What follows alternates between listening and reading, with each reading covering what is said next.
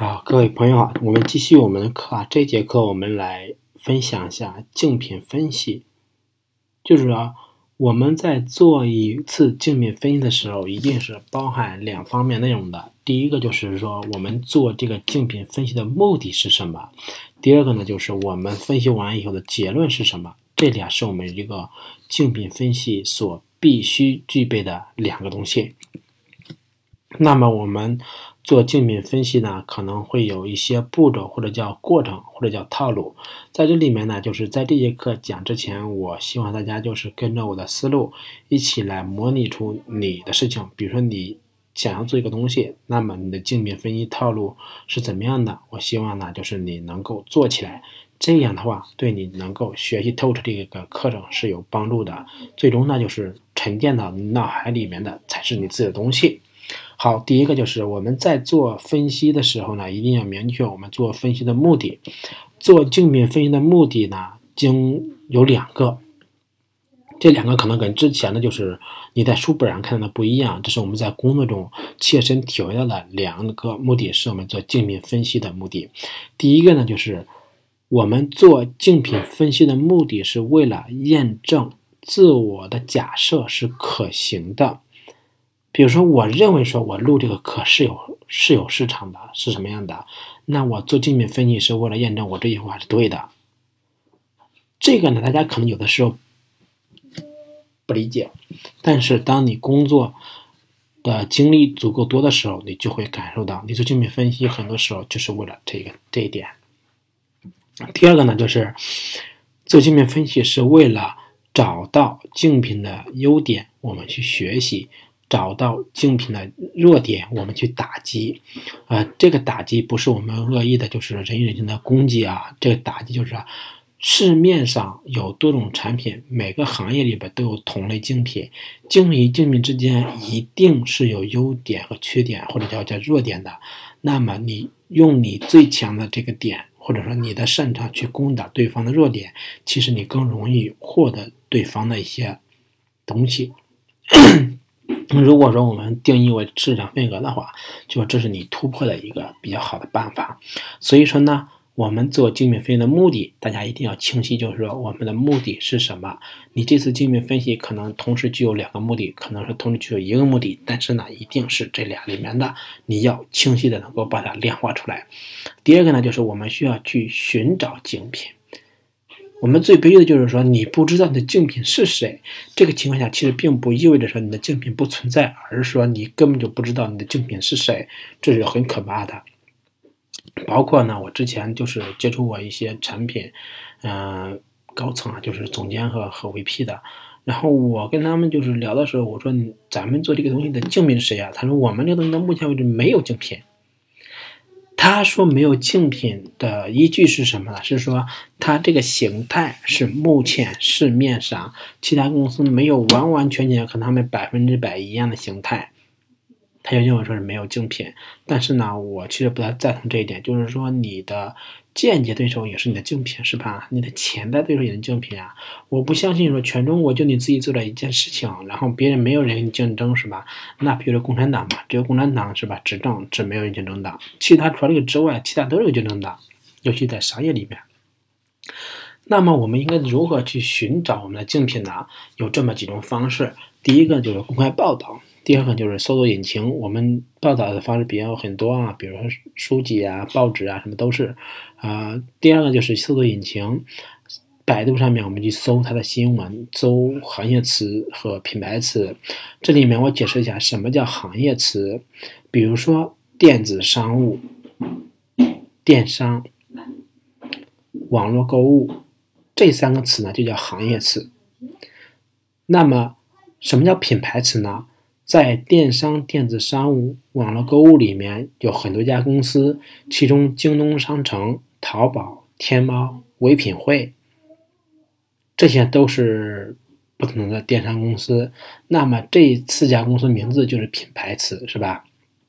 如果说你还不知道你的竞品的时候，那你去网络搜搜行业词，比如说像我们这堂课，我们的行业词是什么呀？是产品经理。对吧？那我们的品牌词是什么呢？手把手教你做产品就是一个品牌词。或者说我的名字就是一个品牌词，我们这样去寻找我们的竞品。然后的话，我们找到了这个东西呢，我们去社交微博上去找，找到了之后呢，我们去分析。但是我们在分析的时候，每个行业可能会有非常非常多的这个产品，我们是要全部分析一遍的，不需要的。我们只需要分析这个行业里面竞品的前十名就 OK 了，因为在互联网里边有一个非常非常集中的理论，就是基本上市场上前十名的人占据了整个市场百分之九十以上的份额了，所以说你后面也不用看它了，你就看前十名就行了。前十名里面重点看前三名，当然如果你已经是第一名了，那你就看。二到五名嘛，是吧？就找到我们的竞品对手，然后呢，找到之后呢，我们去研究它。研究的时候呢，我有这么一个东西，就是说，如果对方产品是一个免费的，那么你就尽管去用就好了；如果对方的产品是付费的，我建议你付完费去用。为什么这么说呢？就是说，如果你不付费，有些功能你是看不见的；如果你不付费，你的心态是不一样的。就好比说，我们用印象笔记。如果是免费的话，你是不知道你一个月能传多少东西，能上传多大文件的，你就没有体验到说上传大文件的时候它的一个好处是什么。只有你付费之后才能感受到这些，就是我们去研究它。那么我们记录的方式啊，记录方式呢，就是在记录的在做竞品分析过程中，我们记录竞品分析过程的方式，你用 Word、用截图啊都可以。但你说我们的结果。我们最好呢是把它汇总成为 Excel 表格来呈现，因为表格的对比性是非常强的，这样来呈现。那么最后竞品分析，我们需要分享给团队里面其他人知晓。这个分享的过程呢，我们可能用 PPT 是最首选的。所以这是我们做竞品分析过程中需要留意的一些细节的和套路。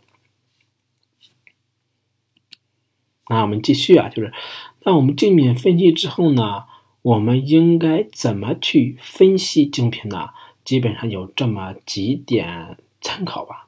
第一个就是产品的战略，就是我们拿到一个竞品，然后去分析它的时候，我们要从这个产品的战略定位，或者把它在再简单理解，就是就是说它这个产品是为什么样的人，就是是解决。哪些人群的什么问题的，以及它是的这个具体是哪些，这是我们从这方面去深入的一层一层，就是抽丝剥茧的去分析它。那么我们还需要了解，就是这个产品的范围，就是这个产品它做了哪些，没有做哪些，这些我们也需要知道的。它的功能规格是吧？内容需求，呃，为什么这么说呢？比如说像这些产品，像像京东是吧？它电商为什么它没有做社交呢？像淘宝，它就为什么一直在做社交呢？虽然一直不成功，一直在尝试。就这些产品的范围，我们需要了解一下。那么产品的结构，产品结构里面呢，我们主要去看这个产品它。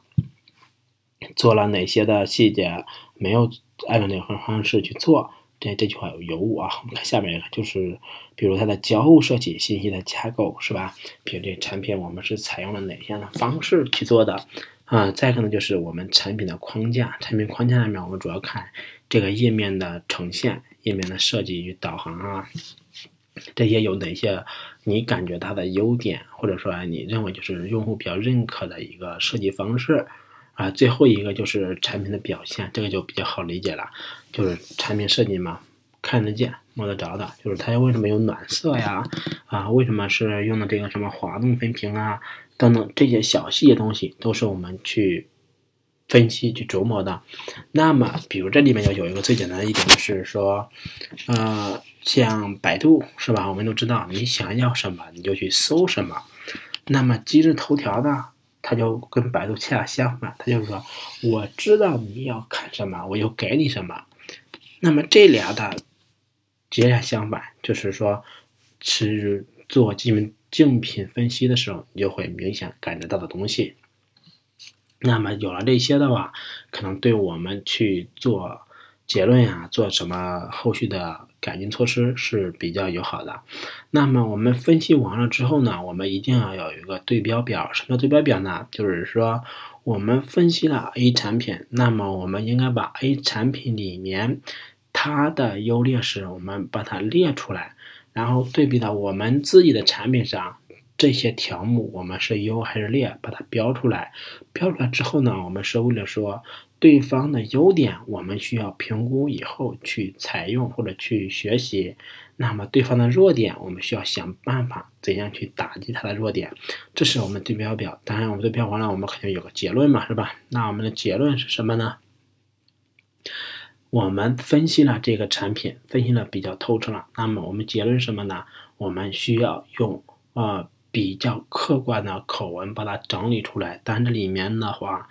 啊，是需要多用数字说话，尽量或者说不要使用主观的口味语气词，比如说我感觉、我预测，是吧？啊，有可能这些词就不要用了，就是说是就是是，不是就是不是，明确的这个结论。